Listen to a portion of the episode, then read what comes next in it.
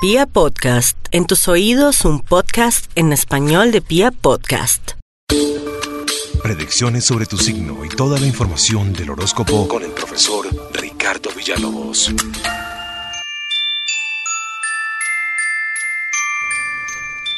Tú que naciste bajo el signo de Tauro, quiero comentarte que cada signo es un referente de gran significación para indagar sobre quiénes en verdad somos.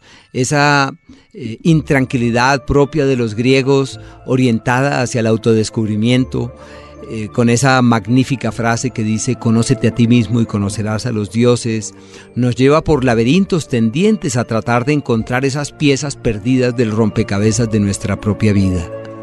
Hoy quiero para ti contarte ¿Qué quiere decir que hayas nacido bajo el signo de Tauro? ¿Cuáles son eh, sus atributos? ¿Cuáles son esos aspectos de cuidado? Lo primero es que cada signo tiene cinco asideros en los que uno astrológicamente se ampara para indagar sobre sus prioridades. Tauro, por ejemplo, es un signo que tiene en sus cualidades primitivas frío y seco y eso conlleva que los tauros sean reflexivos, que se dispongan para analizar cuidadosamente las cosas. En lo que tiene que ver con los elementos, su elemento es el elemento tierra.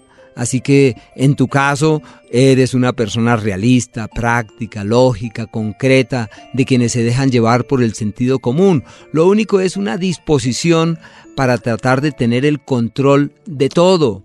Y es lógico que los procesos de este elemento y en el caso mismo a los cuales te expones en el curso de la vida eh, son demorados y muchas veces uno quiere que todo sea para mañana pero todo se dilata hacia la otra semana arriba.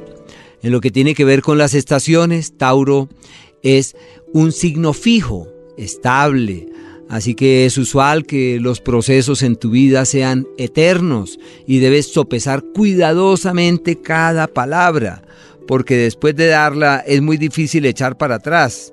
Es como cuando uno dice, me voy a dedicar a esto, eh, contigo estaré. Ahí se quedan durante largo tiempo, así que esa, esa, animosidad que tienen para que haya continuidad en sus procesos se evidencia en los hechos. Y es normal ver eh, muchos Tauro que se mantienen en un empleo durante muchos años, en una relación sentimental durante mucho tiempo. Y se acomodan. Esa frase popular que dice, en el camino se arreglan las cargas. No, los Tauro, ellos quieren organizar todo muy bien para evitar sorpresas. Por eso son signos que tienden a, de personas que tienden a ser controladoras y de quienes tratan en sus manos de llevar las riendas de todo, especialmente del futuro. Y por ese motivo eh, uno habla acerca de esa capacidad de seguir una misma línea en el tiempo. En lo que atañe a la simbología, Tauro está correspondido con el toro. Algunos le llaman eh, también el buey, aquel que ara la tierra de sol a sol. Y eso significa que es eh, usual apreciar dos tipos de Tauro. El cómodo, fresco, tranquilo, sosegado. Y el otro, el que trabaja de sol a sol, aquel que se dispone a meterle el alma a las cosas y hasta no ver que funcionan, no se sale de allí. Como tienden a ser rutinarios y de procesos largos, deben ser muy cuidadosos en los nuevos ritmos que asumen, porque simplemente caminan por allí vigorosamente y les es difícil soltar esos hilos eh, de los que se logran asir en un momento dado. Y también eh, surge a raíz de esto el famoso semental, porque bien sabemos que los toros, hay varios tipos de toros, está el toro de Lidia, está el semental y está aquel que es castrado, el buey.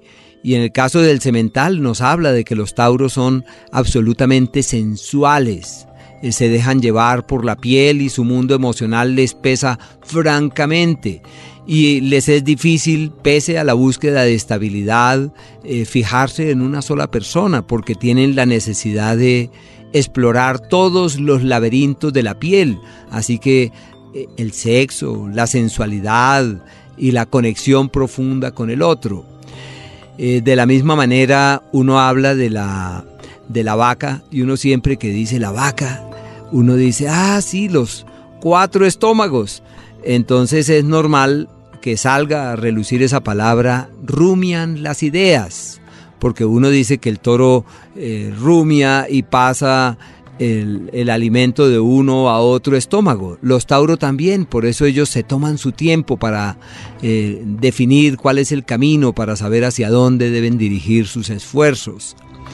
Y por último está el proceso del año, el ciclo del año. Ese ciclo del año nos habla del segundo mes de la primavera, que es aquel donde salen las flores y en donde el follaje aumenta de una manera ostensible. Por eso en la astrología siempre que se habla de Tauro, se habla del signo de la riqueza, de la abundancia, un signo de prosperidad y de progreso. Pero como ya allí el clima se asienta y se hace vivible, las cosas no son complejas, los Tauro son buena vida, se gozan la vida y normalmente dan con entornos, personas, circunstancias ante las cuales todo evoluciona bien, todo camina adecuadamente. Bueno, lo más difícil para los Tauro es soltar las amarras. Los errores, la terquedad, la obstinación, el, adherirse, el tener temor que lo que tienen hoy eh, mañana de pronto no esté y hacen enormes esfuerzos para tratar de conservar lo que la vida les da. Eh, son certeros cuando se trata de temas concretos, porque son personas realistas, objetivas, prácticos, lógicos y se dejan llevar por el sentido común. No son conquistadores por excelencia, más bien se demoran.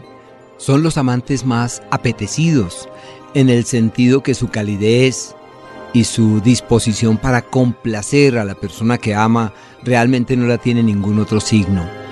Es de esas personas que están allí con el otro, eh, acompañándole, prestos para eh, respaldarles cuando lo requieran. Pero cuando se trata del dinero, uno siempre dice que tienden a ser tacaños y de pronto no es que lo sean, es que saben valorar cada peso y se dan cuenta lo que se requiere para conseguirlo. Es un signo de artistas, de creativos, de creadores. Y son padres magníficos, generalmente están allí presentes en cada recodo del camino de sus hijos porque eh, consideran que del acompañamiento depende todo.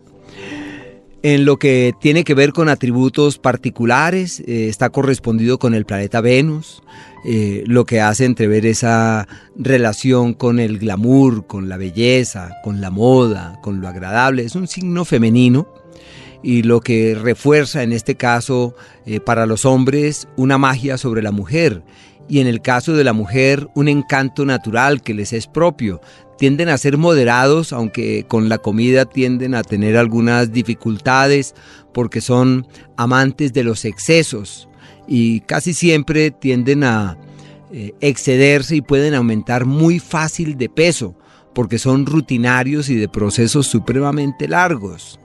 El animal, ya lo he mencionado, el, el toro, de donde se deduce también su fortaleza, su aguante, su tenacidad, y el toro se convierte en uno de lidia cuando lo torean, mientras tanto él está tranquilo haciendo todo lo que tiene que hacer. Pueden ser materialistas, eh, son amantes del color porque es el segundo signo de la primavera, que es donde salen las flores.